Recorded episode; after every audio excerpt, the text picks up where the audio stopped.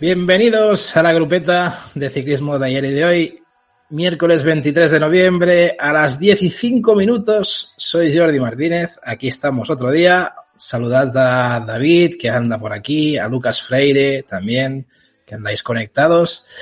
Y nada, decir otra vez, estamos otra vez aquí con este formato eh, de domingo a jueves a las 10, siempre que podamos. Eh, y salvo días como el de ayer, ¿no? Que decimos el, el tema del, colamos el semanal, ¿no? Esos días igual pues vamos a descansar. Pero la idea es hacer esto, ¿no? La mayoría de días a diario, pues es intentar estar aquí para hacer este repaso de actualidad que me acuerdo que cuando lo planteábamos con David pensábamos, hostia, igual no va a haber tanta actualidad para cada día. Pues, permitidme la palabrota, pero joder, días como hoy, actualidad y de sobras. Así que, madre de mía, eh, cuando salen días como estos, que te salen cosillas, pues bueno, eh, sabes que hoy va a haber un, un, programa interesante, que va a haber cosillas, y así que esto le da un poco más de gracia al asunto y, yo creo que vamos a, vamos a disfrutar. Hoy creo que es un día, uno de esos días que vamos a poder disfrutar bastante de todo. Así que nada, nos dice Lucas Feire, lo siento chicos, tengo que dejaros, justo empezáis y, llegó mi mujer para cenar. No es mal, pero eh, no es por mal, pero os cambio por ella. Y tanto que tienes que hacer eso, Lucas. Así que muchas gracias de estar aquí al principio. Al menos has escuchado la canción del inicio, que ya es mucho. Así que perfecto. Y Jesús que nos dice que ya está por aquí. Así que nada, bienvenido, como siempre, Jesús, a la grupeta. Y, y, ya sabéis, pues el programa lo que vamos a hacer es eh, repaso de noticias y luego, pues evidentemente, este formato se subirá como siempre al día siguiente en el formato eh, para fans de ebooks, ¿no? la grabación. Así que nada, un poco de publi. Hemos elegido este formato eh, directo en Telegram primero para que dar vida a la grupeta, ¿no? Y es un formato que también os invita a la participación, tanto escrita como por voz, que aún nadie se ha animado a entrar por voz, pero que si queréis ya sabéis, esto está abierto, así que no habría ningún problema. Eh, y, y, nada, eh, si esto evidentemente, pues esto no es Twitch, no hay donaciones, pero si nos queréis ayudar, pues también ya sabéis que nosotros tenemos el podcast de Evox, donde podéis aportar un mínimo de 1,49€ al mes y podéis disfrutar de contenido exclusivo para fans, incluido, pues, estas grabaciones, ¿no? Que estamos haciendo y que vamos a dejar constancia cada, cada día que hagamos la grupeta. Así que nada, que también podéis colaborar de forma gratuita uniéndose al Telegram y participar en los directos y sobre todo suscribiéndose a nuestro podcast y dándole al like y comentando los episodios, que eso nos da posición dentro de iVoox y también nos, nos ayuda a crecer dentro de lo que es el proyecto de ciclismo de ayer y de hoy. Así que nada, vamos al lío, hecha la pulvi, nos vamos ya al tema de actualidad. Así que vamos a empezar como siempre, ¿no? Un poco de repaso a el tema de, digamos, de, de mercado, ¿no? Siempre empezamos un poco de mercado, un poco de movimiento. Eh, estamos ante una semana, pues que hemos, hemos visto, algún que otro movimiento pequeño, alguno de bastante grande, como es el caso del Burgos, pero primero vamos a repasar, por ejemplo, el de Edar Sepúlveda, pues, que es un fichaje que va a pasar al Loto Destiny, ¿no? Es un fichaje que, bueno, yo creo que puede aportar al Loto Destiny, sobre todo en la parte de, escalador. Y de momento, pues, eh, ficha por un año. Mmm, bueno, se quedará como en un Pro Team y que creo que es un fichaje que, que les puede aportar al Loto. Quizás un poco sorprendente. Hay gente que ha dicho que les ha parecido un fichaje raro, pero es que al final el Loto, también necesita de, de algún, de algún tío que tire un poco hacia arriba y con las bajas que ha tenido, sobre todo las de Wellens, por ejemplo, necesitaba pues, recuperar un tío así, ¿no? Para la parte de, de rascar puntos. Veremos a ver qué tal se le da. Eh, pero bueno, es uno de los hombres a, a tener en cuenta de, de, este, de este mercado junto a Johan, uh, Johannes Ademietz, ¿vale? Que es el otro fichaje que también ha hecho el otro soldado. Yo os tengo que reconocer, no sé si lo conocéis vosotros más, pero yo soy un ciclista que no tengo tan controlado, ¿no? Viene del Sauris Roby Sauerland Team, de un continental, y bueno, a, así grandes rasgos, pues ha tenido un año pues bastante interesante, ¿no? Haciendo pues ese séptimo en Sibiu, en la, en la general, y luego la Deutschland Tour es donde se ha podido eh, dejar ver un poquito, eh, aunque bueno, resultados modestos, ¿no? A un alemán de 24 años eh, que ficha por el Loto y al final pues es dar un paso más y ver y ver qué, qué ofrece este chico, ¿no? Yo realmente, si os digo la verdad, lo conocía poco, así que poco, poco más os puedo aportar, veremos a ver qué tal encaja y, y qué tal es este fichaje. Luego, renovaciones, renovaciones de Astana. Eh, en Astana, eh, directamente os voy a poner aquí el, el tema del equipo, pues las dos renovaciones que han sido las de eh, Andrei Zeitz y Gleb Brusensky, que han extendido pues para, para la Astana. Y bueno, mm, poco a poco yo creo que se va rellenando esta Astana, ¿no? Que ahora ya pasará a tener eh, 26, eh, digamos, eh, ciclistas. Y poco, bueno, quedan dos nombres por renovar, que son eh, Evgeny Federov y Vadim Prosinski. Sobre todo el tema de Evgeny Federov. No sé qué está pasando con Federov, la verdad. Eh, está tardando mucho a renovar este chico después de, de su gran mundial de sub-23, lo que hizo, eh, no sé, no sé. Yo la verdad es que no, no he oído muchas noticias sobre el tema, eh, sobre Federov, no sé, no sé mucho, la verdad, y, me parece bastante extraño. Para mí es uno de los tíos que más, eh, con más intención tenía que haber apostado por, por renovar. Que no sea que Federov tenga alguna novia secreta. Vamos a ver qué pasa en el mercado. Eh, pero, pero parece, a ver, seguramente que novias no le van a faltar a Federov después del Mundial Sub-23, así que eh, veremos, veremos qué pasa. Para mí es uno de, lo, de los hombres eh, destacados aquí que falta por, por ver qué pasa. Así que, que veremos. Y otro de las uh, grandes renovaciones que tenemos que hablar hoy es el tema del Burgos BH, ¿no? El Burgos BH ha hecho una renovación, una renovación en bloque y hacía falta 10 hombres en total han, han, renovado. Así que, bueno, eh, eso les deja pues la plantilla ya bastante interesante, la verdad. Entre ellos, pues bueno, eh, digamos que es una plantilla para 2023 de 17 ciclistas y entre ellos pues está eh, que, que también llenó eh, Rodrigo Álvarez, eh, Mario Aparicio, Antonio Angulo, Jet Sewol, que es uno de los renovados también, José Manuel Díaz Gallego, a mí que es uno de los ciclistas que también me parece importante. Y nos dice Jesús Eguizábal, Federov, Tramadol también. Federov, Tramadol. Yo esa, esa me la he perdido, eh, Jesús. Yo, Federov, a mí no me suena nada el tema de Tramadol. Que hubo un ruso, que hubo un ruso que, que estuvo relacionado con el tema del tramadol, sí, pero lo de Federov, yo esa no la he escuchado, ¿eh? No sé si tú tienes algún, algún link de información o tal que lo podamos mirar, pero esa a mí no me suena para nada, ¿eh? O sea, yo, vamos.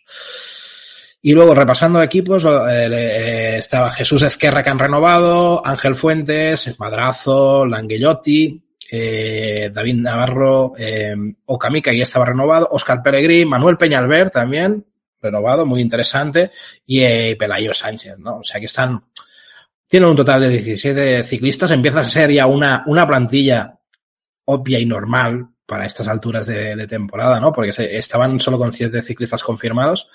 Y lo que sí que os quería comentar del tema de Burgos es que hay un detallito que es importante, ¿no? El tema del Burgos, eh, ahora mismo, tal como ha quedado la, la plantilla, eh, Vale, preguntabas, preguntabas sobre si Federov, el caso de Tramador. Yo que, yo que sepa no, Jesús. O sea, yo el tema del Tramador no he escuchado nada sobre, sobre Federov y no sé. Algo tiene que haber, pero yo, a ver, quiero pensar positivamente y quiero que pensar que Federov lo que tiene es muchas novias. Se, se, se cascó un mundial espectacular y que eso no, esto, esto te da virilla y está para renovar, con lo cual, eh, si tiene un buen agente, seguro que está moviendo hilos. Quiero pensar que va por ahí los tiros. Eso es lo que puede ser que pueda estar costando la renovación de Federov, ¿no? Con una Astana. Lo, lo, lo, encamino más hacia ahí, ¿eh? pensando en positivo.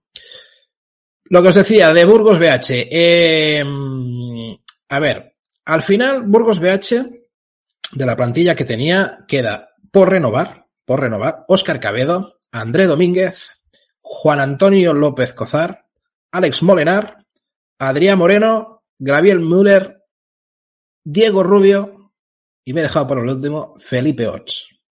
Y ahí, ojo, y ahí es donde eh, voy. me dice dice David Molenar, seguro que no, es uno de los que había se había retirado, puede ser. ¿Qué pasó con Molenar? Explica, cuéntame. Había alguna cosa, sé que había algún tema, pero, pero igual se, este se me escapó. Eh, el tema de Felipe Ors. vamos a ver. Yo lanzo la pregunta.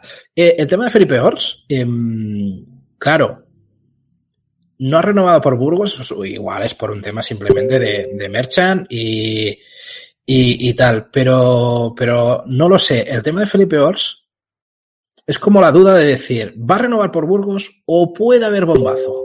No lo sé. Eh, pero, pero es raro, ¿no? Que no haya renovado por Burgos. Y yo lanzo pregunta, ¿eh? Porque tampoco lo sé. ¿Puede ser que Ors haga un cambio radical? ¿Puede ser que haya algún fichaje por ahí dando vueltas? Y cuidado, digo, clave, para mí creo importante, sería clave Cross. No lo sé. Es un hombre muy querido en Bélgica, no, no sé si eso tendría algún sentido, ¿eh? No, no, no tengo ni idea. Vale. Y, y, si no, pues a ver, lo que sí que es evidente, lo que sí que es evidente, es que a Felipe, y todos estamos de acuerdo, es un, es un ciclista que, que claro, a nivel de lo que es eh, correr en ruta, le viene de puta madre. Ya lo hemos hablado, lo hablamos en Embarrados esta semana. Veo que está John por aquí también, eso seguro que John es uno de los que también nos lo comentaba, ¿no? De que, claro, como ciclista en ruta le va a ir a puta madre y, y, si, y si renueva por Burgos, pues ya tener, mantener esa continuidad en ese sentido. Yo creo que también sería una buena solución. Al final, Burgos, entiendo yo que con 17 ciclistas, ahí, ahí estará de cerrar algún fichaje más o, o cerrar algún contrato más de los que tiene pendientes. Quiero pensar que, que puede ir por ahí. Y, y a ver, eh, ¿qué más? Que me estás diciendo cosas por aquí. Eh, Dice, no, no, no lo quieren renovar. Han dicho que no, que está enfadado el chaval. el tema de Alex Molenar. Eso es lo que te decía, que no, no, no estaba muy al corriente de si, si había algún problema con Molenar o no, pero, pero bueno. Y yo creo que bombazo de Felipe Ors, dice Jesús. Bueno, a ver, habría que ver, ¿no? Y nadie, y yo nos dice, habría que ver si interesa o no que se marche. Claro, es que es eso. Eh, yo creo que es una cosa que le viene bien a ambos, ¿no? Tanto a Burgos como, como a Felipe. Con lo cual, a Felipe, sobre todo por el tema de, de carretera, que, pueda eh, sumar ahí kilómetros que ya hemos visto en los grandes, que esto ha ido muy bien y yo creo que él se está sumando un poco a esa, esa manera de, de competir y, sumar kilómetros para, para ciclocross. Eh, pero es que además al Burgos, pues bueno, tiene nombre y, y, aparte que tienen ahí un buen galgo, ¿no? O sea que al final aprovechable es en ciertos momentos de la temporada. No creo que solo sirva para, para la que corra como un hámster y ya está, ¿no? Y, y, a ver, es lo que dices, John, hay que valorar la libertad también, exacto, que Burgos le da la libertad de poder competir en ciclocross. Si tú te vas, depende de qué equipo vayas, ¿no? Yo entiendo que vas por ahí, ¿no, John? De que depende de qué equipo vayas, igual no te dejan, no te dejan competir en, en ciclocross o tal, ¿no? Eso, el quick step, por poner un ejemplo clarísimo, ¿no? El tema de, se ha hablado muchas veces de que Stewart seguramente muchas veces había sido frenado por quick step totalmente a la hora de, de competir en ciclocross, ¿no? Eh, y seguramente otros ciclistas más. Así que al final eh, puede ir por ahí los tiros, ¿no? La libertad a la hora de elegir calendario de, claro, de ciclocross. Exacto, es lo que nos dice John, ¿no? Pues eso, veremos a ver qué pasa. Yo, la verdad, queda un poco en el aire el tema del, del, del contrato de Felipe, pero bueno, esperemos, esperemos que, que, seguramente tenga algo atado ya y tanto sea Burgos o quien sea, pero bueno, eh, que pueda hacer. Y os dice John, dice libertad a la hora de elegir más o menos carreras en verano. Correcto. Claro, es que al final sí que es verdad que Felipe dentro de Burgos eh, ha corrido un poco lo que ha querido, ¿no? Eh, o, al menos es la, sensación que ha dado desde fuera. Así que, que, bueno, yo no, no, yo estoy igual, yo opino igual que tú, John. Eh, al final es una cosa que yo creo es un convenio que, les, viene bien a los dos. Les viene bien a los dos, tanto al equipo como al tal, ¿no? Pero bueno. Eh, pero tampoco, a ver, no exactamente lo que ha querido, pero tampoco sin mucha presión. Bueno, pero ya es, pero ya es mucho, exacto. Ya es mucho que pueda, que pueda estar ahí, que, o sea, yo me imagino, eh, yo qué sé, te pongo un caso. Felipe Ors ficha por Movistar. Coño, si eso le cierra el tema de, de ciclocross o le empiezan a decir que tiene que ir a sitios donde él le importan tres pepinos, pues yo creo que eso, ¿no? Eh, sería una putada para él y por muy Movistar que sea, ¿no? Así que al final yo creo que es lógico que haya buscado esa, esa opción ahí. Sí, sí.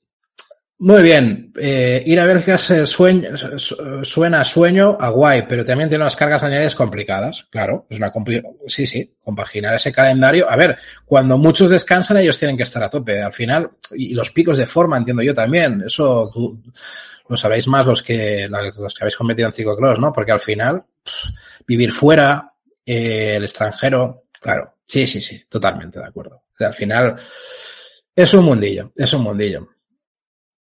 Y Jesús nos dice, sí, pero en Bélgica ya está bajo la lupa y hay alguno que le quiere. Bueno, a ver, no, no sé hasta qué punto sería bueno que Felipe fichara por un equipo belga. ¿Esto cómo, cómo lo veis vosotros? O sea, ¿os imagináis un Felipe fichando por un Powell o, bueno, un Powell, Powell sería, igual sería demasiado top, pero, hostia, estar en un equipo ahí entre medio, ¿sabes? Eh, no sé, no sé si eso sería bueno para él o no. Eh, se tendría que ver, ¿no? Pero bueno, eh, nada, seguimos. Seguimos, os voy leyendo, ¿vale? Y, vamos tirando. Em, otro de los hombres que no seguirán Israel es James Piccolo, ¿vale? Otro de los eh, Piccoli. Es uno de los ciclistas eh, que estaban en Israel pendientes de renovar y al final tampoco se sabe muy bien qué es lo que va a pasar con este ciclista, pero 31 añitos se queda fuera del Israel, o sea, no entra dentro de los planes y, va que, y en principio se va a tener que buscar equipo, ¿vale? Sigo leyendo por aquí.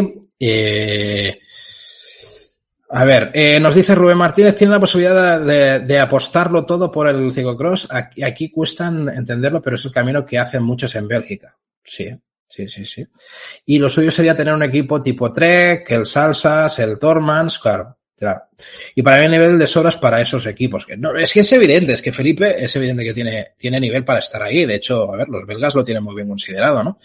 Y aunque a los latinos cuesta que cuajen en Bélgica, dice John. Claro, es que ese es el tabú que ha habido hasta ahora, ¿no? Y yo creo que Felipe, a ver, es sensación, ¿eh? Que, Felipe está aquí para romperlo, para romper esquemas. Los está rompiendo cada día con muchas cosas y, seguramente es el, más indicado a poder romper este esquema ahora mismo, ¿no? De, un español en Bélgica, ¿no? Eh, bueno, yo creo que está un poco ahí la cosa. Eh, Rubén Martínez nos dice, muchos de esos entrenan todo el año por aquí y se van a Bélgica en otoño y en invierno. Exacto. Y si les pagan lo que vale, ¿por qué no? Hmm. Esa sería, claro. Al final, el dinero es lo que manda, ¿eh? Al final, al final los, los movimientos siempre van un poco por valorados por el tema del dinero, ¿no? bueno, hoy os vamos a plantear, os vamos a plantear un, un tema, ya lo habéis visto en la portada, que es el tema de eh, Tadej Pogachar, ¿vale? Eh, Tadej en principio, pues bueno, ya ha vuelto de sus andadas del Giro de Rigo, ¿vale? Y el señor pues ha dedicado pues a hacer algún, alguna que otra entrevista por, por, por, algunos medios, ¿vale? Eh, una de ellas ha sido la de Cycling News, eh, donde dice que eh, siempre correré a toda máquina. Eso ya respondiendo a algunos que dudábamos, ¿no? De decir, a, a ver si ese tour le habrá afectado la forma de correr, tal, ¿no? Pues aquí en esta entrevista, pues ya él directamente deja claro que el tema de, del Tour, eso precisamente todo lo contrario, ¿no? Que no, no solo no le iba a quitar las ganas de, de seguir compitiendo a su manera, sino que además, pues con ganas de, de, de revancha, básicamente. Dice, puede que haya cometido un error, pero estaba corriendo en el, en el calor del momento, haciendo lo mejor que podía hacer contra dos grandes rivales en el mismo equipo, ¿no? El tema del Jumbo, ¿no? Cuando empezaron a atacar tanto Roglic como, como Bier y, y Tadei fue al ataque, ¿no? A, a, a luchar ahí correr así es solo mi forma de correr, a menudo basado por instinto, y a veces funciona, a veces no, pero eso no lo voy a cambiar. Siempre voy a correr a tope. Así que, por, los que teníamos dudas, por los que teníamos dudas, Tadei va a seguir en sus 13, así que va a seguir haciendo de las suyas, no cabe ninguna duda. Y, nada, eh, lo que sí que me hace cierta de esto, eh, de esta entrevista, es que dice en la entrevista también que menciona a un rival que debería hacerle pasar un mal rato en los próximos años. Y es que ya empieza a apuntar a Renko Benepul, que eh, le señala como pues, el campeón del mundo y ganador de la Vuelta a España 2022 como gran, como gran rival en un futuro, ¿no? Así que, que bueno, ya Tadei empieza a apuntar, empieza a apuntar rival y, Y ya nos dice, claro, ¿no? Que va a ir a por todas, así que, que bueno. Pero bueno, no quedo aquí las entrevistas de Tadej Pogacar porque también hizo una en Gaceta de los Sport donde habla sobre todo de lo que hemos eh, apuntado en la, en la portada de hoy, de sus ambiciones, sus ambiciones de cara a 2023. Y lo dice claro, mi objetivo es recuperar el Tour de Francia. Lo tiene clarísimo, como gran objetivo de, de Tadej Pogacar, ¿no? Insinúa, pues, eh, que, bueno, la Milan San Remo, Tour de Flandes son ambiciones eh, que tiene en mente el Campeonato del Mundo en 2023 eh, y, sobre todo, recuperar el maillot amarillo. Son sus grandes objetivos del año. Busca el tercer título de Francia eh, y luego, pues, el recorrido, pues, evidentemente, dice que cuando vio el recorrido, pues, pues le hizo, pues, le, volvió a avivar el fuego, ¿no? De decir, voy a por este tour, ¿no? Así que, que bueno, eh, tenemos que tener en cuenta que, que Tadei, pues, pues, vamos a tenerlo a, otra vez a saco con el tema del tour, ¿no? Y respecto al Giro, nos dice que no sé cuándo podré competir por la Malia Rosa. Es una carrera que me encanta, me fascina, pero las circunstancias han hecho que el Tour de Francia sea mi prioridad. O sea, que encima nos dice clarísimamente que el hecho de haberlo perdido ha hecho que eh, seguramente tenga que esperarse a, a, a, a, disputar un Giro de Italia porque se va a centrar principalmente en el Tour de Francia. Así que, bueno, eso es lo que hay, eso es lo que, eso que nos deja entrever, ¿no? Estaría feliz de alcanzar un rendimiento similar al de mis últimas temporadas cuando logré ganar grandes carreras. Y por supuesto el objetivo es volver a intentarlo en el Tour. No será fácil, pero bueno, hay un deseo de compensar también, por otro lado, lo que dice, hay un deseo de compensar también el cuarto lugar del Tour de Flandes. Cuidado. Porque eso es otra cosa que a Tadei eh, hay que tener clara. En la forma en que quedó cuarta al Tour de Flandes, yo creo que le... eso, eso le jodió vivo. Le jodió literalmente vivo. O sea, que el tío eh, va a volver y ya se ha dado cuenta que puede luchar de tú a tú contra un, un tío como Matías Van Der Poel. A ver, cuidado, Matías Van Der Poel. Eh, no sé, no sé si lo veis vosotros igual, pero, pero, tengo la sensación que en ese, en ese Tour de Flandes, igual me vais a matar, pero tengo la sensación que en ese Tour de Flandes Matías Van Der Poel no estaba al 100%. Pero, lo que es evidente es que lo que vimos todos es que Tadej Pogacar lo puso entre la espada y la pared y hubo un momento en que casi lo destroza. Así que no sé, no sé qué va a pasar. No sé qué va a pasar. Eh, si este año Tadej Pogacar va a poder plantar cara otra vez a Matías Van Der Poel o a Wout Van Aert en un Tour de Flandes, pero si lo hace, cuidado que viene con la espinita clavada y es un tío muy peligroso. Así que no sé. Nos dice Jesús, este año si no pasa nada extraño es para Pogachar pero debe de cuidar sus picos de forma en el tiempo. Ese, que, ese es otro tema de Tadei. Es que, claro, eh, Tadei es un tío que, eh, no sé, ¿cuál es su pu puñetero pico de forma? Decídmelo vosotros. Es que yo no lo, no, no lo pillo. No pillo cuál es. O sea, a ver, sí, Tour de Francia. Pero es que el resto del año el tío va como un tiro igual. O sea, que es que al final, o sea, definir un, un, un pico de forma en tíos como Tadej Pogacar, yo realmente no, no, sé por dónde pillarlo. Sé cuál es su gran objetivo y entiendo que ahí está al 100%. Pero, pero, ¿cuándo está por debajo de un 80? Esa es, la pregunta que yo me hago. Es que, joder, es que es un tema muy complicado. Eh, ¿Dónde tiene los picos de forma este tío? Así que no sé cómo lo veis vosotros, pero... Y luego, pues nada, dice que San Remo, cuidado, que eso será pronto, eh, es otro que todavía no consigue ganarlo. Y luego están los campeonatos del mundo, que es una carrera que he hecho mucho de menos y en 2023 será un bonito reto. Como novedad, el mayor de, de, del será en verano. Eso es verdad, nos lo va recordando ya Tadei, también lo estamos recordando últimamente, ¿no? Ese Supermundial de Glasgow, donde va a haber toda esa unión de todas las disciplinas de, de ciclismo y que va a ser entre el 3 y el 13 de agosto. Eso va a cambiar algunas cosas. No sé qué, en qué punto puede afectar, por ejemplo, a carreras como la Vuelta a España o tal, toda la, reestructuración de todo esto. Veremos.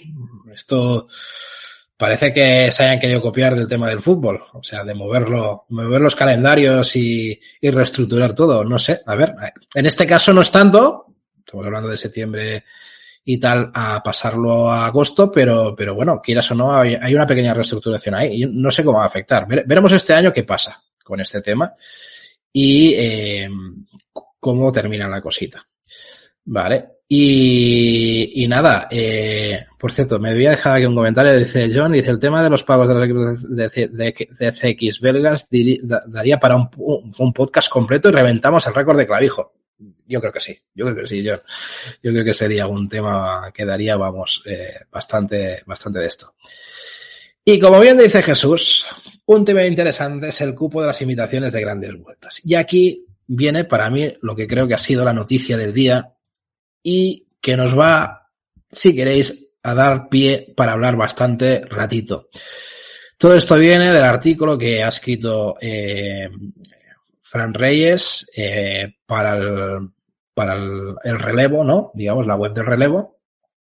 Y tengo que hacer una, una pequeña pausa para decir que eh, Fran Reyes ha hecho últimamente, voy a decirlo claro, está haciendo unos trabajos muy buenos de periodismo en ciclismo y, y, la verdad es que me quito el sombrero. O sea, es que este chico últimamente ha sacado el tema de los, de los sueldos de las chicas, ha sacado otros temas referente también de chicas y tal. Ahora saca este tema. Es, es para aplaudirlo. O sea, que realmente considero que Fran Reyes está haciendo un trabajo enorme Además, es dice Joan, Fran es un tío 10. Sí, sí, yo por lo poco que le he visto en los cafés y tal, que salió el tema ese día de, del tema de las chicas, eh, parece un tío excelente y, y la verdad es que está sacando unos, artículos muy buenos. He visto algún medio cogiendo literalmente su información y publicando como si fuesen, como si fuese suya. Me parece un poco triste, pero, pero eso, eso pasa. Pero por eso quiero remarcar yo totalmente que cuando hacemos estas cosas siempre me gusta decir de dónde salen, quién las hace, todo el rollo. Y la verdad es que Fran Reyes para mí está haciendo un trabajo muy bueno y, y bueno, eh, más que nada se lo quería, se lo quería reivindicar un poco, ¿no? Así que nada.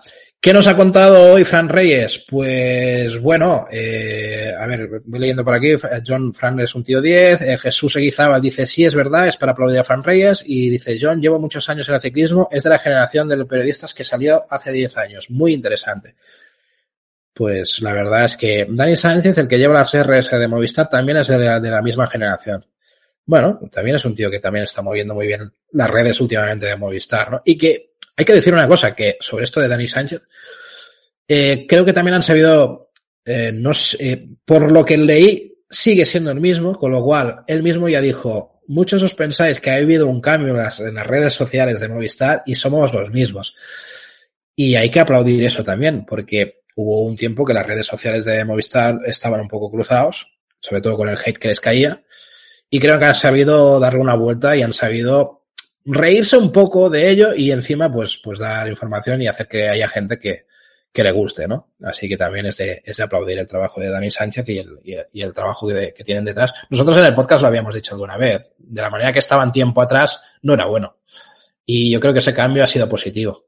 Así que, bueno, estas cosas hay que, hay que, hay que reivindicarlas y aplaudirles. Yo, yo siempre digo, desde que hicimos voces y tal, eh, eh, yo se lo decía cuando tuvimos a Raúl Banqueri, tuvimos a Albert Rivera, a, a David, David García, a todos, que, que, carajos, que necesitamos gente así, que necesitamos gente que, que le guste este deporte, que disfrute, eh, que cada vez queden menos futboleros convertidos en, periodistas de ciclismo y que realmente cada vez haya más gente que le gusta el ciclismo y que esté aquí aportando cosas. Y, esta, y estos chicos que han aprendido, o sea, que son periodistas de verdad y que están aquí para ganarse un sitio, pues yo todo mi apoyo, porque al final nosotros, yo ya lo he dicho siempre, yo soy un informático que está haciendo un podcast, no, no, no, no pretendo ser periodista ni pretendo buscarme ningún sitio en ningún lado, pero ellos sí, ellos yo reivindico un poco que esa gente vale mucho, le dedica mucho tiempo y que, oye, eh, que, que para adelante, ¿no? Que, que todo el esfuerzo que hacen es, es muy bueno.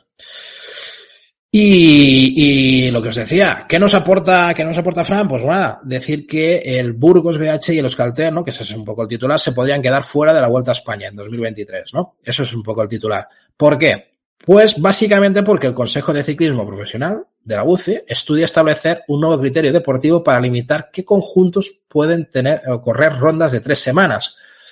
Claro, ese es el tema. Eh, eso fue en una reunión de junio en el Consejo de Ciclismo eh, pues uno de los órganos reguladores de la élite de ciclismo de carretera que se abrió en una discusión que todavía está por dirimir. O sea, que realmente esta, esta, este, digamos, esta norma aún está por aplicar. Pero, pero claro, cuando el río suena, es que esto eh, está, están en ello, ¿no? Es una propuesta encima de la mesa, es establecer un criterio para limitar qué equipos pueden ser invitados en grandes vueltas y que actualmente se debate que solo los 50 primeros equipos del ranking mundial de la UCI, del World Ranking, eh, de, 2002, de 2022 puedan participar en las grandes vueltas de tres semanas que se disputan en 2023. ¿Cuál va a ser los cambios que va a haber, que en 2023 es un top 50, pero a partir de 2024 pasaría a ser un top 40 y a partir de 2025 un top 30. Como siempre, como siempre, y hago ese pequeño paréntesis de aquí entre medio, el problema está en cómo funcionan las cosas en casa de la UCI. Porque, claro, si tú ahora mismo te estás planteando aplicar esto de cara a 2023, eh, ¿qué margen de maniobra estás dando a los equipos? Cero ninguno. Lo mismo pasó con el tema de las mujeres y los salarios. Que cuando se quiso aplicar la norma, pues estaban dando cero margen o ninguno. Y eso, en el caso de las mujeres con el tema de los salarios, pues se acabó tumbando y haciendo que se retrasara un año más. Esto tiene toda la pinta que de cara a 2023, eh, si lo quieren aplicar, va a haber una guerra mundial aquí. Va a haber una, una de hostias que, que, va a bajar la tapa. Primero porque a la gran, o sea, sitios como la, la Vuelta a España, les estás diciendo que ya no podrán invitar porque sí a tres equipos españoles a partir de, o sea, ni dos, que sería la norma actualizada. Eh, claro, eso generaría un problema bestial. Ahora hablaremos de qué nos parece todo esto. Yo tengo mi opinión también. Eh, lo que es que hace años los españoles invitan a los españoles, los italianos a los italianos y los franceses a los franceses. Eso es otro, eso es otro tema que ahora tocaremos. Pero que es evidente que, joder, eh, a, a, mes vista que va a empezar la temporada, pues que te toque eso, pues es una jodienda, es una, es una jodienda, ¿no? Jesús nos dice, eh, la UCI todo lo que toca no es que me parezca mal, es que, que, que mal que, o sea, no, no es que me parezca mal que sea por medios de partidos, pero es que necesitamos a los sponsors. Bueno, bien. John nos dice, es una norma promovida por el Tour, no tengo duda, son los grandes beneficiados, creo yo. Sí, eh, es que, a ver, aquí hay algún beneficiado y seguramente entiendo yo que es Asos o alguno que haya por ahí. Al final, dile Tour, dile Asos, un poco, un poco por ahí andará la cosa. Pero, pero claro, es un tema que aunque les beneficie, eh, hay que ver, hay que ver cómo queda, porque los franceses, a ver, al final el Tour, el Tour también está colando los franceses, sí, por, por X o por B por H o por B, eh, no entran dentro del ranking de lo que toca, a los franceses tampoco los podrán invitar. Porque yo digo una cosa, están saliendo eh, equipos como son el 1X, están saliendo equipos como, por ejemplo, el mismo Ken Pharma, eh, equipos de este estilo que están mmm, metiendo pasta encima de la mesa, lo del B&B porque no va a salir bien, pero, pero también estaban ahí. Están saliendo este tipo de equipos, ya hemos visto la Alpecin, hemos visto la Arkea, que están metiendo presupuestos muy fuertes aquí y que quieras o no, eh, esta gente que un equipo como un X se quede fuera de las grandes vueltas en todo el año, es que me parece un escándalo brutal y quiero pensar que esto también está pensado un poco en ese sentido. Es decir, no puede ser que un equipo que te está diciendo que quiere ser World Tour en menos de tal y que está haciendo un trabajo que te cagas, eh, se quede fuera por, porque, porque aquí hay que invitar a los españoles, porque allí hay que invitar a los franceses. Yo creo que eso es un debate que también es interesante de tener en cuenta. Eh, lo que pasa es que hay soluciones. Es lo que vengo a decir. Vamos a analizar también comentarios que se han dicho. Vosotros ir diciendo la vuestra y os voy leyendo. ¿eh? Si tenéis temas a aportar de lo que voy diciendo, eh, lo podéis ir diciendo. Eh, yo voy siguiendo un poco. Eh, un criterio que dejaría al Burgos y el Euskaltel sin derecho a tomar la salida en la Vuelta a España y a la próxima temporada, de aplicarse esto en 2023. ¿Por qué? Porque que no entran dentro de, de lo que son eh, los 50 mejores, ¿no? O sea, de entrada, el Burgos está en el 61 en el, en el ranking de 2022 y el, y el Euskaltel en el 63. Pero es que un equipo como el Ken Pharma, que no, no lo ha hecho del todo mal, está en el 48, está rozando. O sea que en 2024 incluso quedaría fuera de esta, de esta, de esta posibilidad. Y luego tenemos al Caja Rural, que está en el puesto 32, ¿no? Que también quedaría fuera en 2025. O sea, son estos casos que te hacen pensar que dices, hostia, pues va a ser, va a ser contundente la norma. O sea, que va a haber historias. Pero claro, al final es un tema de que aquí entran los 18 equipos World Tour, ¿no? Los dos mejores UCI Pro Team, al final ya, ya tienes 20 equipos y al final los organizadores pues tienen que elegir dos equipos. En el caso de la vuelta ya hubo la excepción que les permitió tener tres equipos, pero para este año de 2023 esa excepción ya no lo van a tener, con lo cual ya van a ser dos equipos los que pueden, los que pueden meter. Y si encima aplican esta norma, pues no podrán decidir eh, alegremente qué equipos van a meter aquí. Así que, bueno, aquí está un poco la, jugada, ¿no? Os sigo leyendo. Eh, David nos dice, el peor francés eh, este 2022 está el 23, por tanto sin problemas. Sí, sí, no, sí, por ranking me parece bien que ahora mismo los equipos franceses no vayan a tener un problema. Pero mañana, ¿qué va a pasar? Mañana, ¿qué va a pasar? Como vayan apretando una X y todos estos equipos vayan apretando y vayan metiendo presupuesto, al final eh, no van a tener asegurada tanta, tanta participación, ¿no? O sea que al final es un poco eso. Eh, pero ese de, Jesús nos dice, pero es que el sistema no ayuda a que los equipos de otras categorías y así es muy difícil de regular el calendario. Claro, es que ese es otro tema. Eh, esto es uno de los comentarios que también he escuchado por ahí, ¿no? Que bueno, que claro, los World Tour compiten su, su calendario, pero luego los Pro Teams tienen que luchar las 1.1, las 1.2, etc. Sí, pero es que luego hay otro trasfondo, el tema de los puntos, el tema de los puntos UCI, que ha hecho que equipos World Tour copen muchas de las participaciones de carreras que tienen que disputar los equipos Pro, pro, Team. Con lo cual, eh, sí, sí, estos tienen que luchar sus puntos, pero si les quitas sitio, va a haber equipos que poco puedan luchar ahí, no van a tener huecos para, para poder luchar ahí, ¿no? O sea, y si aunque tengan hueco, eh, van a tener eh, equipos World Team que, que van a copar la mayoría de puntos de esas carreras. Al final, ¿qué puntos van a sumar equipos cuando te tienes, joder, pues metidos en carrera, pues a equipos del World Tour, World Tour dominando las primeras plazas? Eso también va a hacer que sume menos puntos. Al final ese es una jodienda. El tema del calendario es evidente. O sea, es evidente que los franceses, los belgas tienen una buena ventaja porque al final, coño, ellos corren en casa y seguramente van a correr la mayoría del calendario. Para un español, desplazarse a Francia o Bélgica ya es un, un proceso más de pasta de ir ahí, competir y toda la historia. Con lo cual, eso también es una desventaja, ¿no? Y ya te digo para el resto de equipos. Esto lo hablamos una vez con el tema de voces en, con Jorge Quintana, ¿no? Porque él se dedica un poco a la organización de carreras, de los equipos que vayan para aquí o para allá, ¿no? Que muchas veces cuando se hacían competiciones aquí en España, eh, claro, lo que hacían es fletar mm, autobuses o lo que tú digas e intentar agrupar carreras para que equipos de Bélgica, Holanda o tal se plantearan venir aquí un tiempo y hacer las cosas fáciles para que vinieran aquí, sino de qué iban a competir aquí una puñetera carrera un día. ¿No? O sea que esas cosas que a veces los aficionados nos pasan por alto, pues hay que tener en cuenta. Hay que tener en cuenta porque hay que garantizar, pues, pues que puedan venir, que puedan tener eh, un mínimo de retorno, ¿no? Poder venir a disputar unas carreras aquí. Y lo mismo pasa por los españoles si tienen que ir a, a donde tengan que ir, ¿no? Eh, Jesús nos dice, a ver quién pone dinero si no tienen garantías de poder correr en las carreras, las carreras al máximo nivel.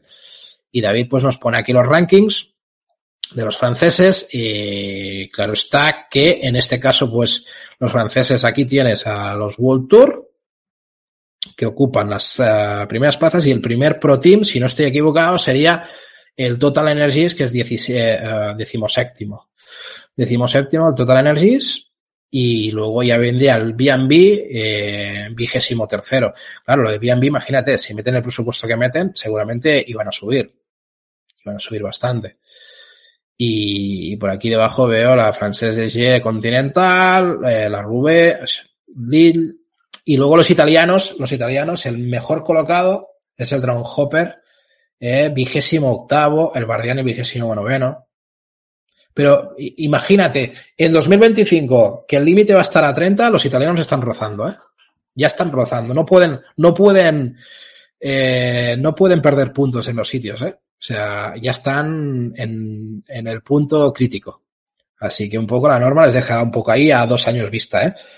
Mm, bueno, Italia es evidente que al no tener equipos World Tour es algo que, que creo que a la larga los puede salir perdiendo, ¿eh? Con una norma así. Veremos a ver cómo va. De entrada, pues lo, que dice Fran Rey está en el artículo, eso es lo que estáis comentando. De entrada, tanto, tanto Giro de Italia como Tour de Francia no, verían, no se verían de momento demasiado afectados hoy en día, ¿no?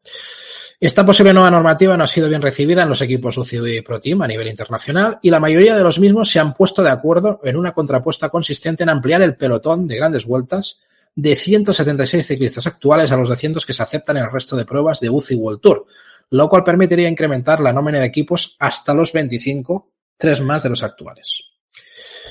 Y esto es un tema que, que es verdad, es verdad. Sí que es verdad que luego, pues luego salen historias de que si hay más ciclistas en el pelotón, que si todo es más peligroso, pero es un pez que se muerde la cola. Al final, hay que, hay que buscar un poco ese, yo creo que término intermedio, ¿no? Vamos a decirlo así. Así que ahí esa podría ser una posible salida. Posible salida, aunque, bueno, a simple vista parece que, parece que la propuesta de momento es otra, ¿no? Mm. A mí, no sé cómo lo veis vosotros, a mí no me parecía mal, ¿eh? Aumentar el, el pelotón a, a 200, intentar meter más equipos. Incluso yo soy de los que piensa que no todos los World Tour deberían de tener eh, el derecho a tener ocho tíos por defecto. O sea, creo que el, el, pelotón se debería de distribuir un poco también por méritos y algunos equipos tener ocho tíos, pero yo es lo que digo siempre, un, lo que vimos, un Israel que mandaba a la Vuelta a España un equipo C, por decirle C, por, por, por no, porque no era, no, era, no era ni un B, ¿qué mérito tiene? ¿Y por qué tenía que ir con ocho tíos? ¿No? Eso es una pregunta que yo me hago. O sea, equipos que hacían este tipo de cosas, eh, ¿por qué, no? ¿Por qué tenían que tener esa ventaja? Y, es un tema que es evidente, que el, tema del, del World Tour, estamos en lo de siempre, ¿no? Es un otro concepto que en el tiempo se debería de plantear y ver qué, qué otra solución se le podría dar, porque, porque al final el tener el derecho, sí, sí porque sí, a todas las carreras desde el World Tour, es un tema que está dando mucho que hablar y muchos equipos se lo están tomando a la ligera, ¿no? A ver, eh, es lo mismo que ha comentado eh, de los juniors, eh, de los juniors españoles, ¿no? a ver, ¿qué nos dice Jesús? nos pasa un, un tuit, lo vamos a poner por aquí, os lo leemos. ¿Qué nos dice? Jesús, algo debe de cambiar en el ciclismo español de la categoría junior en, en la clasificación internacional del primer español es Albert eh, Rosado, Abel Rosado del 108 y el siguiente, el 192, Pau Martí. Y ya nos vamos al 271, Miquel Arraste, 288 y, y Vallazanza. ¿Será cuestión de hacer un calendario mejor? Bueno, ese es otro tema. El, calendario España, el calendario español también es otro problema. Es otro problema, pero yo creo que, que se está trabajando mucho ¿eh? en ese sentido. Se están haciendo cosillas poco a poco. Mm, yo creo que tanto el Gran Camino como la clásica de, de Jaén Paraíso Interior y, creo que este año alguna cosa más se va a aportar, he leído por ahí. Pero bueno, a ver si lo van confirmando cosillas, pero yo en ese sentido creo que se está intentando trabajar y a ver si y a ver si eso chuta, ¿no? Y, y luego Roy nos pasa, ah, bueno, sí, esto, esto lo hablamos, esto lo hablamos ahora el tema de los, de los entrenamientos. Me parece un tema interesante. Eh, y al final, pues nada, lo que os digo, la decisión definitiva sobre la aplicación o no de esta normativa, así como la corrección de sus detalles, debería producirse a finales de noviembre, en una última reunión eh, del año del Consejo de Ciclismo Profesional. En él se sienten, eh, se sientan miembros del comité directivo de UCI, así como representantes de ciclistas, equipos y organizadores. Pero ya, ya, ya me diréis, eh, es que esto, si, si se da el visto bueno en noviembre, esto, esto va a liar una, un follón, porque al final todos los equipos les tienes que dar un margen de, adaptarse a la situación y, ver qué pueden hacer, porque al final, si a ti te dicen esto y te da, y te, te encuentras que, bueno, lo que decimos, Escaltel, Burgos, ya ni, ni plantarse la vuelta a España, no tienen opción, opción cero. Mm, que, no sé, igual había algún patrocinador o alguien que dice, pues ahora os va a pagar vuestra pi madre, ¿sabes? O sea, es que no lo sé eh, teniendo en cuenta que ahora lo tenían medio asegurado, que cuidado, que este año les tocaba también pringar a cuatro de los dos, o sea, dos de los cuatro tenían que pringar. ¿Cuáles? Mm, ¿Podrían ser Euskalter y Burgos también igualmente? Podría ser, podría ser, dejando fuera Caja Rural la última vez y que Ken Pharma había entrado la última vez, y es verdad las teóricas rotaciones, rotaciones que, decía bien, pues, pues digo yo que tendría que, que ser así, pero cuidado, habría que verlo, habría que verlo. Eso es un tema que, que como siempre va a tener controversia. Así que, bueno. No sé, el tema, el tema queda un poco así y, y no sé, veremos a ver cómo evoluciona, iremos siguiendo el caso. Yo es evidente que hay mucha gente pues que, que ha hecho comentarios, he, he, visto varios comentarios, ¿no? Eh, uno, uno que me ha gustado dice, es un tema complicado, dice porque el cuarto 1X, o sea, hablando de los Pro Teams, ¿eh? el cuarto es 1X, el sexto es Bingual, el séptimo Blanderen, los mejores Pro Teams eh, son de los mejores Pro Teams y no han corrido grandes vueltas en 2022. También es verdad que el Bingual y el Blanderen no están preparados para correr tampoco grandes vueltas. Pero el 1X igual sí, igual sí tenía gente para correr grandes vueltas. Eh, eso también hay que tenerlo en cuenta. Al final, también se debe preguntar a los equipos cuáles quieren optar a una, una plaza de, de una gran vuelta, ¿no? Eso también había que tenerlo en cuenta, ¿no? Eh, bueno, eso, eso es un poco lo que queda aquí. Sí, mira, ya que has puesto esto, Roy, eh, lo podemos hablar también. Es el tema de eh, que nos había, mm, bueno, que han, han, dicho que, a ver, espera que se me ha ido la pantalla por aquí, vale, pum. Este es este tema de la famosa um, cuenta de Twitter, ¿no? La, la Mati Pro Rally o como se llama, esta cuenta rara, chunga, que, tiene este nombre, eh, donde hablaba de los sitios de Em, de mayor afluencia de ciclistas de, digamos, de, entre, de, campos de, de, campos de entrenamiento. Aquí, de entrada en la imagen que pasaban, se dejan las Islas Canarias, ¿no? Por, por lo que, por lo que veo. Pero que bueno, que es bastante importante. Pero que sí que es verdad que la zona de localización, pues, eh, está en torno a lo que es la parte de arriba de Girona y toda la, costa, digamos, de, de, lo que es Valencia, eh, Almería, eh, Murcia, etc., ¿no? O sea que, que son las zonas, eh, digamos, más, más afluentes. Y la parte de Gandía, ¿no? Denia, Calpe, Albir, Altea, ¿no? Son zonas de, de, bastante concentración. A ver, yo creo que tiene una, una explicación bastante, bastante lógica, que es el tema del tiempo, ¿no? Y también por, por bueno, por, por, digamos, por, por sitio, por, por sitios donde poder entrenar en condiciones, ¿no? O sea, terreno y toda la historia. Por ejemplo, yo os puedo hablar más de la zona de, Girona. ¿Por qué Girona? eh, tiene tan buena afluencia en este sentido, porque, coño, tienes los Pirineos a tocar, tienes los Pirineos a tocar, el mar a tocar, buen clima, buen ambiente, eh, al final es un sitio de concentración óptimo para un tío que quiere disputar la montaña y, qué carajos, que muchos han ido a Andorra, pero es que Andorra, el tema de vender la moto de Andorra a las montañas y tal, pero al final Andorra también tiene un problema, que el terreno es siempre para arriba y para abajo, siempre para arriba y para abajo. O sea, y no nos engañemos. Yo creo que ahí es evidente que hay un tema de impuestos por el medio que, que también atrae mucho. Pero que lejos de todo eso, lo que vengo a decir es que al final la cercanía a los Pirineos, el estar en un sitio donde hay un clima decente, y ya no sé si decirte que se come bien, que hay buena, no sé, es que son cosillas que suman, que al final, pues, pues a un tío, pues le viene muy bien, ¿no? Y, y por eso hay muchos equipos, de hecho en, en Girona hay muchos equipos americanos también que, que pasan por ahí, ¿no? y tienen y tienen sedes incluso ahí. De hecho, el, el propio el, el, propio Lance Armstrong tenía casa en, en, en, Girona. No sé qué sitio era, pero sé que sé que tenía casa por ahí todo. O sea que al final la mayoría de los ciclistas estos importantes, sobre todo americanos y tal, han ido por ahí. Así que bueno, mmm, es un poco eso, ¿no? Eh, yo creo que es, eh, nos dice Ray, yo creo que eh, eh, esta zona es mucho más barata que la Costa Azul, por ejemplo. Seguramente. Sí. Es que al final todo influye, ¿eh? Al final es, es un tema de, de buena vida también. Al final a la gente nos gusta vivir bien.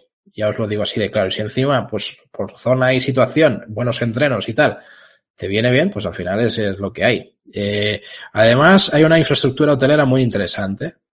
Sí, sí, sí, sí.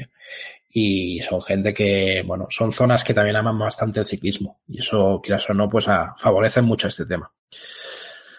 Muy bien, pues nada, eh, sigamos a la actualidad y os quería traer otra noticia que yo, bueno, es un poco, esta está un poco hablada, pero yo creo que hay detallitos que podemos, que podemos tocar, ¿no? Y es esta entrevista que ha tenido eh, Enric con el tema del, de la Cycling News, donde, eh, bueno, eh, entra más en profundidad a temas que más o menos habíamos detectado, ¿no? O habíamos comentado ya, ¿no? Que básicamente el problema que tuvo en el tema del Tour de Francia, ¿no? Eh, que, bueno, que es un tema que, que al final eh, él, para él fue un desastre, que quería borrarlo de su mente, ¿no? Y dice que se sentía como si tuviera, como si estuviera andando en bicicleta por primera vez. Y ahí perdió la confianza y básicamente que lo pierdes todo, ¿no? Eso es un poco. Las caídas de terreno, ya lo estuvimos hablando, el tema de Itzulia, eh, luego el tema de Criterium Dauphiné y al final, pues el problema grande en el tema del Tour, que no, no es que dejó grandes heridas, que es lo que dice él, sino eh, fueron más cicatrices mentales, ¿no? Eso es un poco el, lo que nos dice. Eh, literalmente dice que eh, cuando le sucedió lo que le pasó en Autocam, dice que empezó a entrar en pánico y tenía miedo de cada curva. O sea, literalmente el tío en, entró en shock. Eh, lo que dice es que las dudas se meten en la cabeza y luego se la apoderan de ti tu cabeza te dice que tienes que frenar al entrar en las curvas, que puedes atravesar a más de 80 kilómetros por hora. Es decir, que cuando tu cabeza te dice que tienes que hacer algo, simplemente lo haces, ¿no? Y eso es lo que no puedes evitar, ¿no? Que es un poco lo, donde entró en Barrena. El tiempo que estaba perdiendo pasó a ser, o sea, el tiempo que estaba perdiendo en esos pasos pasó a ser secundario para él, lo importante era su seguridad y que había momentos en los que ya no podía ni controlar la bicicleta. Este es el testimonio literal de lo que él dice que, le pasó, ¿no? ¿Dónde están las claves? ¿Dónde está el cambio? ¿no? Que es un poco lo que me interesa a mí de esta noticia. Es el tema del psicólogo y un entrenador de descenso. ¿no? Eh, hablando de la vuelta, más dice tímidamente que hizo un pequeño cambio y fue capaz de superarlo. Sin embargo, había algo más que eso. Después del tour desconecté durante unos días y luego me puse a trabajar. Hubo un mes entre el tour y la vuelta y fue un mes de mucho trabajo. El psicólogo y el experto en descenso y mi entrenador trabajaron de mano y me ayudaron mucho. Y ahora viene un poco lo que decía yo antes. Andorra está llena de montañas, ¿no? Y eso, en este caso, le favoreció, porque al final eh, el ejercicio que más repitió en el tema de, de volver a, digamos, a, a estar como, en condiciones como, como vimos en la vuelta, fue eh, que lo que hacían era tratar de repetir las bajadas. De, o sea, él, se planteaban una subida a un sitio y luego tener que bajar.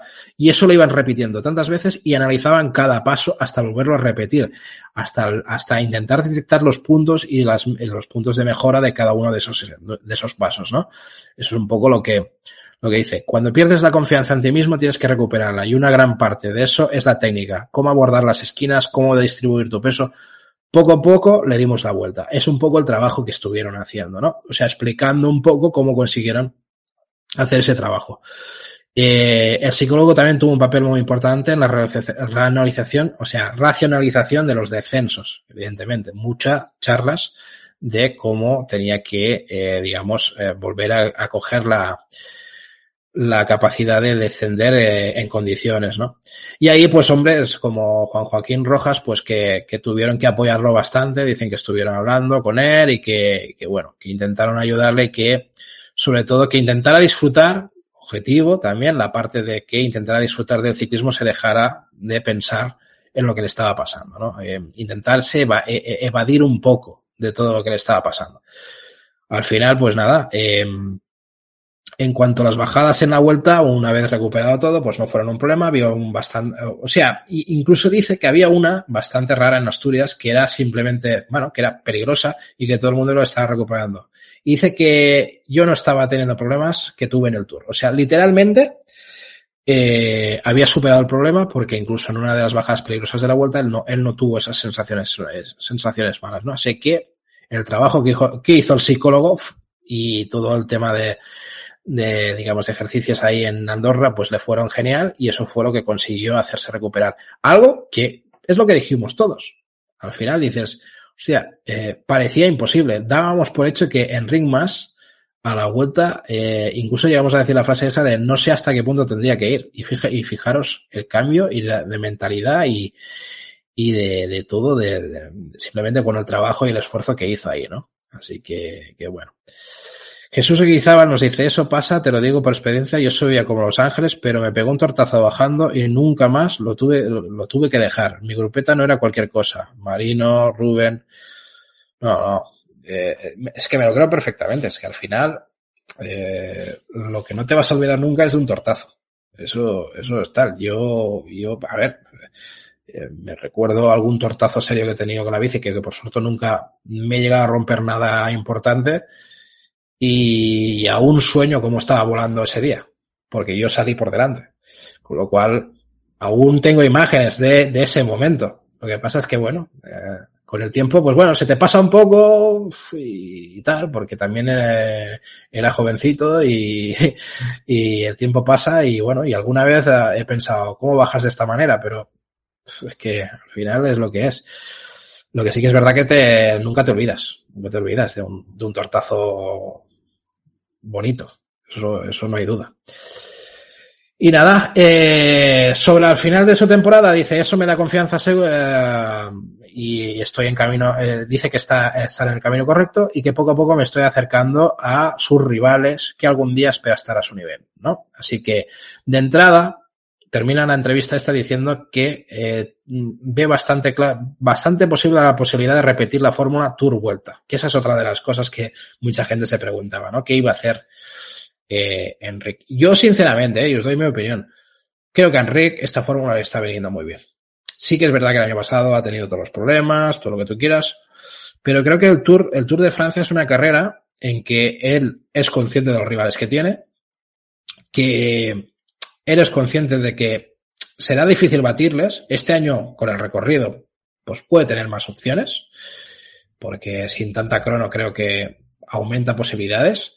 Pero claro, estamos hablando de Tadej Pogacar, Jonas Vinegar en su 100%, que eso es muy importante. No es lo mismo ir a la vuelta y encontrarte rivales al 80 o al 90. Eh, así que eh, lo va a tener complicado. Pero claro, eso eso le da un plus extra a poder llegar a una vuelta a España con condiciones al 100%. Y yo creo que ahí, lo, hemos dicho muchas veces con David, yo, yo siempre lo decía, digo, yo creo que en Ring Más se tiene que plantear sus temporadas no, no hacia el Tour de Francia, sino a la Vuelta a España. Y creo que es un poco lo que le está quedando haciendo este, este juego, ¿no? Este, este Tour Vuelta, ¿no? Que llega a la Vuelta a España con un nivel muy alto, muy alto. Y eso le hace poder competir de tú a tú contra rivales que quizás no estén al 100% o realmente no sean tan grandes como son Tadej Pogacar o Jonas Vingegaard, ¿no? Así que, que al final creo sinceramente que en Ringmas si hace bien su trabajo y con, el, con la edad que tiene, tiene una vuelta a España en sus piernas. Algún día que otro, es que, es que es más, es que el año pasado, si no llega a salir Renko, la tenía. Lo que pasa es que salió Renko, salió Renko, hizo lo que hizo y no, y no dio, dio opción a los demás, pero, pero es que imaginaros que Renko no llega a dar en lo que dio y que Renko hubiese tenido las dudas que todos teníamos y al final no, no era para grandes vueltas. Eh, Enric Mas tenía, es que yo creo que nunca ha tenido una vuelta a España tan clara como esta. Pero claro, estaba Renko. Es lo que hay. Es lo que hay. No siempre va a estar Renko, pero, pero es lo que hay. A ver, eh, revisando mensajitos, va. Eh, Roy le contesta a Jesús y dice, la cabeza es fundamental y más en un deporte como este.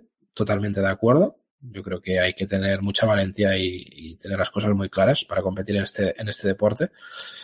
Eh, Jesús quizá no es moco de pavo haber sido tercero dos veces. No, no, tres veces segundo.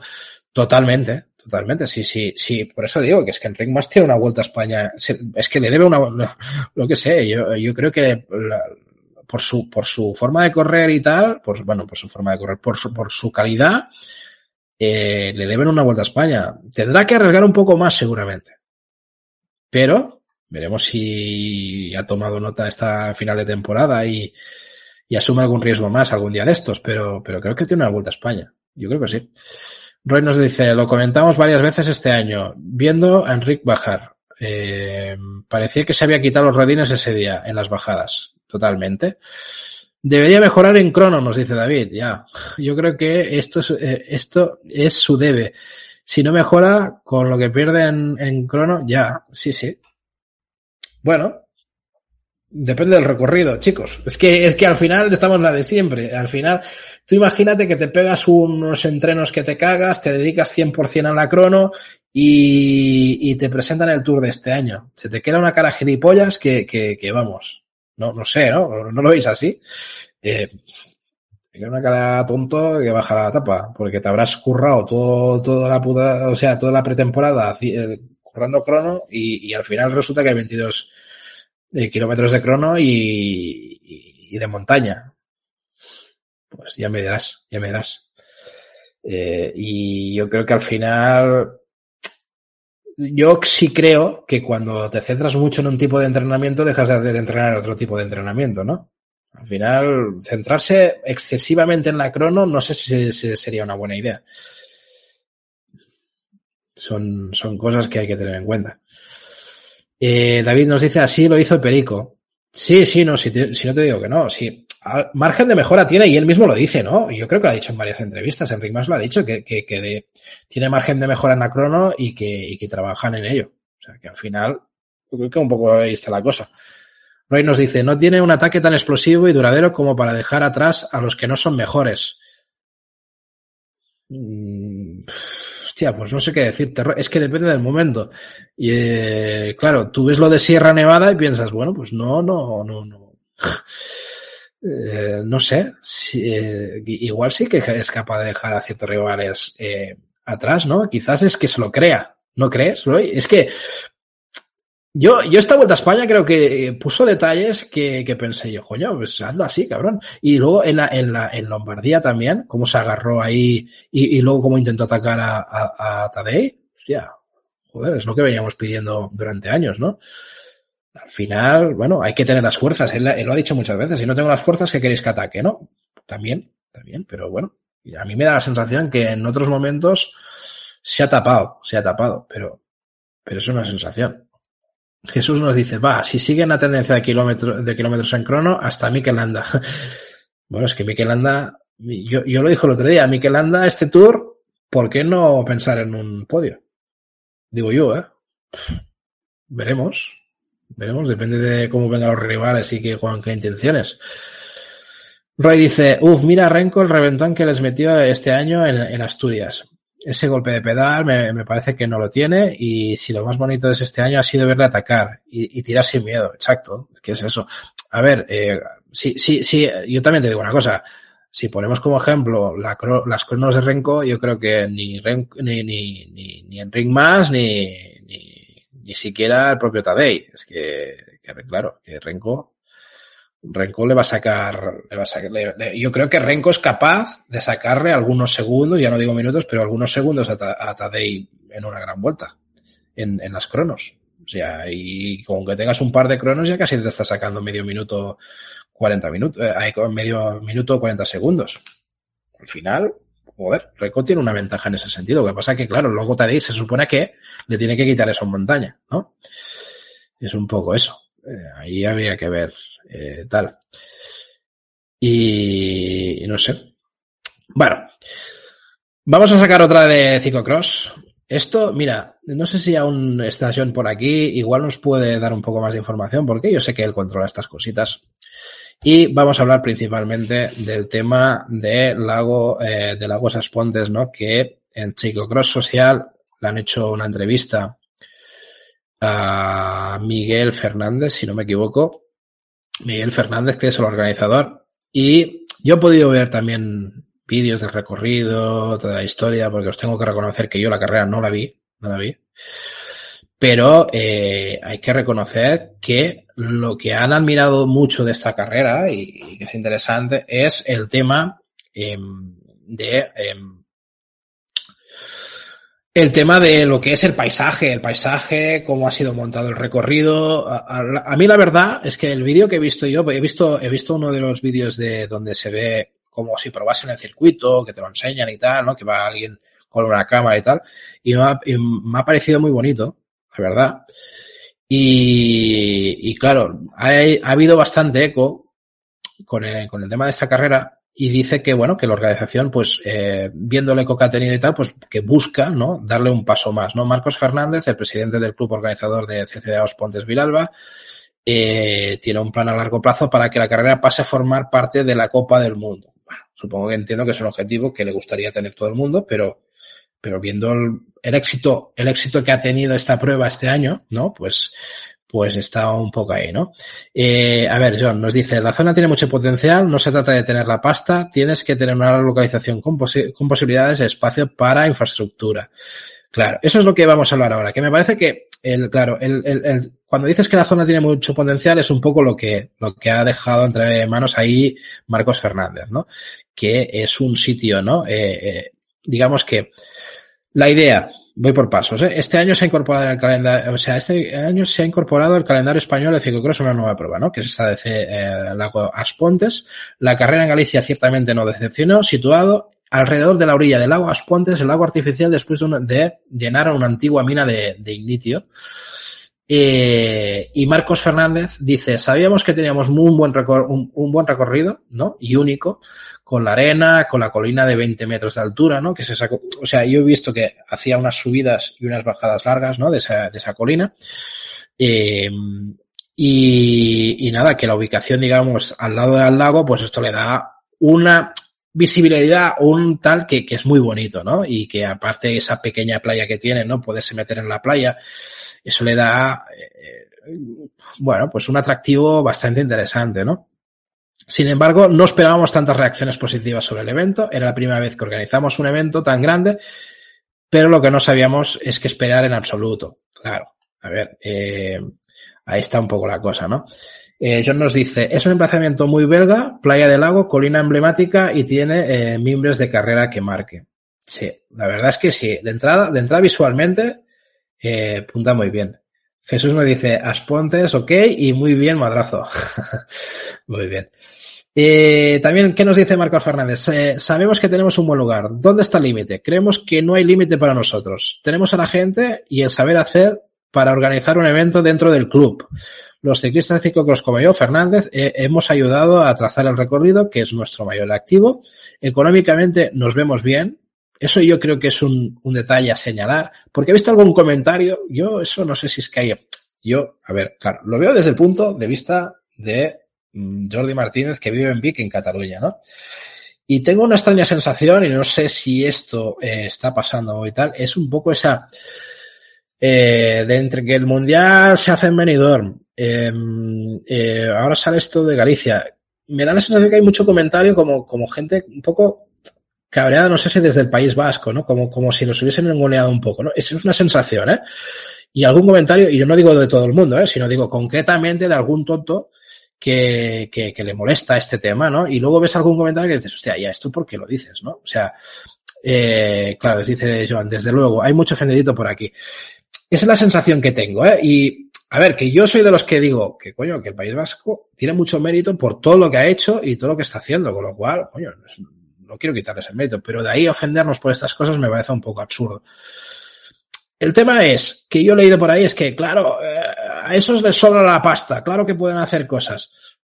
Pero entiendo yo que si se sobra la pasta, algo bueno tiene que haber hecho, ¿no? Entiendo yo. O, alguien tiene que haber detrás, ¿no? Que, que, que, está apoyando muy fuerte este tema, ¿no? Y eso es, es importante. Ojalá lo tuvieran todos, ¿no? Al final es un poco eso.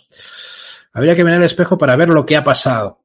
Eh, ya, ya, es que, claro, yo hablo por hablar, eh, cuidado. Eh, eh, lo fácil es cargarse en el dinero valenciano. Es que, claro, igual son zonas tanto Galicia como Valencia, que ahí hay, bueno, pues empresas que tienen pasta para, para apoyar cosas, ¿no?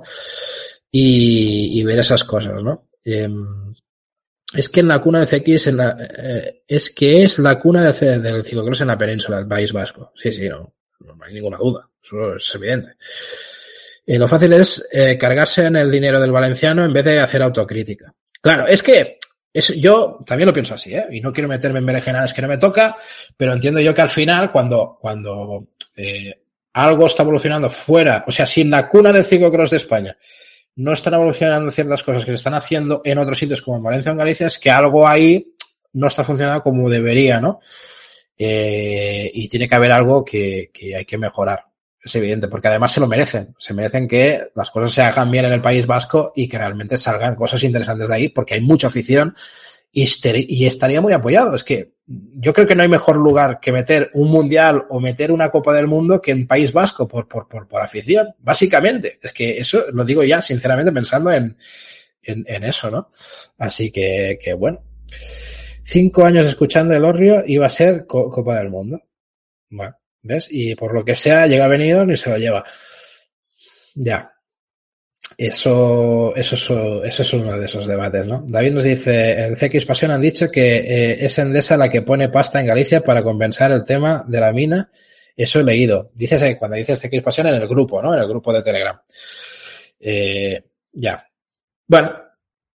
Pero al final son empresas las que ponen la pasta y las que llevan a que esto fluya, ¿no? Y, y si hay una empresa que está destinada a meterla, o aquí en, en Valencia, pues hay alguien detrás, pues Dile Montparlet y empresas que hay por detrás que han conseguido que esto sea venidor y el propio Felipe, por cercanía, me da que tiene bastante que ver, pues al final, pues es una cosa que lleva, ¿no? Eh, Van Roy cree que, eh, Van Roy, eh, Van, uh, Van, Roy creo que ha influido. Ah, Nick, Nick, Nicolás, ¿no? Vale. Nicolás Van Roy que ha influido, sí, ¿no? en el tema de Benidorm. Y luego John nos dice, en Galicia llevan años haciendo las cosas muy bien, no es generación espontánea. Claro, es que eso, eso también es verdad. O sea, al final, eh, a veces quizás nos centramos demasiado en dónde están las cunas de las cosas y al final también hay sitios donde se está trabajando cosas y aunque no hagan tanto ruido, también eh, se está haciendo muy buen trabajo, ¿no? Eh, Chuli ha empujado mucho, ¿ves? Pues, pues eso. Perfecto. Eh, Fernández nos dice que espera subir a la ola positiva de que vive el ciclocross español en estos momentos, con con la serie de la Copa del Mundo eh, en, verano, en, en, en, el, bueno, en enero, ¿no? El 22 de enero. La Copa del Mundo vuelve a España por primera vez en más de una década. Y luego tenemos Pontevedra que va a organizar la Eurocopa de 2024. A lo mismo le sumas el hecho de que Felipe Ors está en un buen momento, que tenemos a Lucía González Blanco, Kevin Suárez haciendo también buenos resultados en los campeonatos de Europa, en algunas eh, carreras internacionales, con lo cual también estamos en un momento en que creo que esto está haciendo, ¿no? Que, que empiecen a salir cosas que quizás hace dos años atrás pues parecían más complicadas, ¿no? Es un poco la, la clave. Eh, nos pregunta Roy, dice, ¿quién es Julio? Julio Conde, y dice John que sí, o sea que es Julio Conde, el de Maceda, sí. Eh, dice que es una pasada lo que tiene montado allí y creo que hay unos cimientos que han inspirado a otros, ¿no? Creo unos cimientos que han inspirado a otros. Eh, muy bien. ¿Ves? Pues, pues eso, gente que, que esté dispuesta a, a, aportar, a aportar que esto, que esto fluya, ¿no? Dice, este año se han disputado cinco carreras en la UC en Galicia en un lapso de nueve días. Él cree que esta aglomeración de carreras beneficiará a todos y ya que es más fácil y asequible que los corredores permanezcan en la región por un periodo de tiempo más largo, como fue el caso de la selección italiana este año. Eso es un poco lo que os decía. Al final, claro, tú llevas una carrera a un momento puntual en un sitio y cómo te va a venir un equipo belga a disputar eso para un solo día, ¿no? Al final hay que crear un pequeño ecosistema ahí que puedan estar varios días compitiendo, porque al final eso tiene que tener un retorno. A mí esto me parece clave, esto me parece clave. O sea, generar un ecosistema alrededor de, de, varios días de competición, cinco carreras, los que sea, en un grupito de, de mayor o, menor eh, categoría, yo creo que eso es vital. Hay, hay, hay que hacer eso. No, no solo simplemente vamos a hacer una, ¿no? Eh, y, ya te digo, eh, yo creo que eso es un, para mí ha sido uno de los detalles que más me ha gustado de, este, esta entrevista, ¿no? Roy me dice, de verdad, Jordi, merecería la pena que, que un día con Julio Conde para que nos eh, cuenten un poco la raíz de la escuela de, de, José Antonio Hermida de Maceda en Orense. En Maceda es un pueblo donde vive Ana San de Esteban ahora con su pareja. Bueno, muy bien. A ver, mm, no, no descarta, a ver, no se descarta nunca nada. Al final, yo te digo, al final es un tema, es un tema de tiempo, ¿eh? A mí me gustaría también, por ejemplo, en este tipo de, de directos a veces a traer a alguna persona o tal. O sea, que al final, es un tema de tiempo, ¿eh? Al final es esto. Y si no los semanales con David, intentar aportar gente, ya lo hemos hecho con John eh, en Embarrados, hemos tenido varios, eh, podcasts también que han estado colaborando en semanales, así que la idea siempre está ahí en el aire y siempre queremos ir trayendo gente, eso sí. Sí que es verdad, y os digo, que eso lo hemos hablado muchas veces, es que eh, yo a veces el tema de traer ciclistas es algo que de momento no lo hemos hecho tanto. Es algo que hemos dejado un poco aparte. Creo que hay muchos podcasts y muchos sitios donde están trayendo ciclistas y me parece perfecto. O sea, es una forma de, de traer un contenido y tal. A mí también os digo que me, me, gustan casos como el que propones tú, ¿no? Alguien que sea un organizador de una cosa, alguien que lleve un proyecto. Son gente que me va a contar cosas que pueden ser atrayentes, que pueden ser tal. Los ciclistas muchas veces lo que pasa quizás es que tiendes a hacerles las mismas preguntas y las mismas, y recibes las mismas respuestas. Y a mí me parecen muchas veces entrevistas que sí me estás escuchando un poco lo mismo. Por eso a mí este tipo de entrevistas así, como propones tú, me parecen interesantes porque seguramente son gente que te va a contar cosas de organización y, me parece más, más interesante. O sea, no, no, no, no lo descarto me parece algo, algo interesante. Eh, y al final nos dice Manuel Fernández, dice, ¿dónde estamos en 5 o 10 años? Buena pregunta. Creo que tenemos, no tenemos límites. A través de la nueva Copa de Europa podríamos prepararnos para la Copa del Mundo. Ese sería el objetivo final. Si miro la Bexebergen, ¿no? Que es una ciudad pequeña, creo que podemos hacer lo mismo. Nuestros, digamos, nuestros circuitos son bastante similares, con un lago, arena, creo que podemos hacerlo, y, eh, pero primero debemos consolidarnos. Nosotros necesitamos tiempo. Solo un club pequeño y somos un club pequeño y no tenemos experiencia de organizar eventos masivos. Eso es importante. Hay que, hay que aprender, ¿no? Financieramente también podríamos necesitar un patrocinador adicional, es evidente. O sea, hay pasta, pero se necesitaría más. Pero ya, ya nos vemos bien. Y con la importante eh, transmisión televisiva tenemos un buen paquete que ofrecer. Bueno, eso también es una parte importante. Y eh, lo que dice Fernández, que también me parece muy interesante, dice, elige el enfoque de abajo hacia arriba, más tradicional, al crecer de una C2 a una C1 y de una C1 a una Copa del Mundo. Ha habido carreras como la Machelen, la más Mechelen, perdón, la Val di Sole, que directamente han sido Copa del Mundo. Ellos prefieren ir progresivamente aumentando la categoría. Eso, pues es evidente que les da capacidades, no solo tiene que ver con las capacidades económicas y organizativas que tienen que ir fluyendo, sino que también el hecho de que Aspontes quiere convertirse en una carrera sostenible en el calendario, ¿no? No quieren correr grandes riesgos y quedarse sin nada al año siguiente. De entrada, me parece una cosa bastante inteligente y me parece una cosa eh, a tener a tener en cuenta, ¿no? Así que, que bueno. Eh, bueno, me parece, me parece una forma bastante correcta de, tomárselo y ver con el tiempo a ver qué pasa. Así que la idea me parece correcta.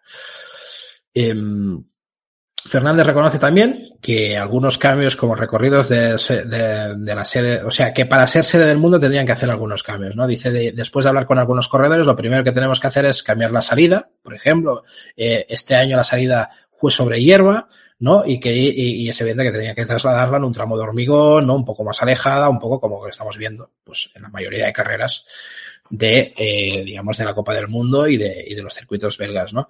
Queremos mantener la Gran Colina, la sección CX característica en el recorrido, eso fue chulo, ¿no? El, el, el, el, el tramo técnico ese con la forma de CX, eso estaba bien. Y agregar algunas características decisivas, ¿no? Agregar más arena. La verdad es que tienen sitio. Y luego lo importante que tú comentabas, John, por aquí, eh, es un tema de que eh, este año solo hemos usado un par de cientos de metros, pero podemos usar muchos más. Y dice, queremos mantener el circuito compacto, ya que es la mejor forma de transmitir, pero el lugar es muy grande. Y dice, podemos movernos manteniendo los elementos clave, de, de, digamos, del de, circuito. Intentaremos seguir mejorando cada año, consolidando lo establecido y seguir dando los siguientes pasos necesarios para crecer. Pero que sí que es verdad que ellos lo que pretenden es que sea eh, un circuito contenido, por el tema de, la retransmisión eh, televisiva, eso es lógico, en, los belgas también son muy contenidos, pero que sí que es verdad que tiene mucho espacio ahí, con lo cual, desplazando el circuito un, cacho más para aquí o un cacho más para allá, consiguen tener eh, variedad, variedad, digamos, en el circuito y poder ofrecer cada vez un circuito más, más importante de cara a, poder ofrecerse una Copa del Mundo, si quisieran, pero bueno. El paso ahora mismo es, eh, sería el primer paso que sería entrar en la Copa de España, ¿no? Que es un poco el, el objetivo, ¿no? De que tienen los organizadores eh, en el futuro próximo. Así que pasito a pasito y, y, ver qué pasa. Para mí, la verdad, es una noticia que me ha, me ha transmitido bastante, bastante buen rollo y creo que, que bueno, mmm, me gustaría, ¿no? Ir escuchando más cosillas de estas, tanto en País Vasco como en, como la zona de Benidorm, como la zona de, de Galicia, ¿no? Y a ver si esto va fluyendo. Esto va fluyendo.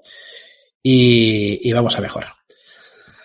Bueno, señores, no sé, teníamos más noticias por aquí, pero estamos ya una hora y pico, ¿eh? Y esto, y esto va tirando. Eh, yo, si queréis, mañana, como, como volvemos, lo que vamos a hacer es aparcar algunas cosillas que habían por aquí. Creo que hemos tocado las más destacables, ¿no? Eh, guarda la voz para mañana, me dice David, ya, ya, ya. es que el tema de la voz, eh, tengo que practicarlo, ¿eh? Me, me, dijo David que tengo que hablar con el estómago y no con, con la garganta, que eso me iba a enseñar Sonia, que, que ella, ella como canta y tal, pues me iba a enseñar un poco eso. A ver, a ver, a ver si aprendo, a ver si aprendo, porque me cargo las cuerdas vocales que no veas.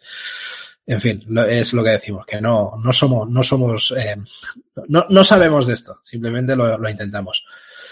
Pues nada, deciros que muchas gracias a todos los que habéis estado por aquí. Un saludo a los que estáis ahora mismo eh, conectados. Estáis David, eh, Luis, eh, Roy, John, Jesús Eguizábal. Muchas gracias por, por haber estado comentando, por haber pasado este ratillo. Y, y que nada, nos vemos, nos vemos mañana. Mañana se, seguiremos con el tema de los directos. Eh, ya veis que de momento siempre que podamos eh, vamos a estar aquí comentando noticias, es ponernos un poco al día, comentar con vosotros y nada, los que no hayan podido estar aquí pues lo tienen subido para, para fans en, en el directo. Así que, que muchas gracias y, y nos vemos mañana. Chao, chao.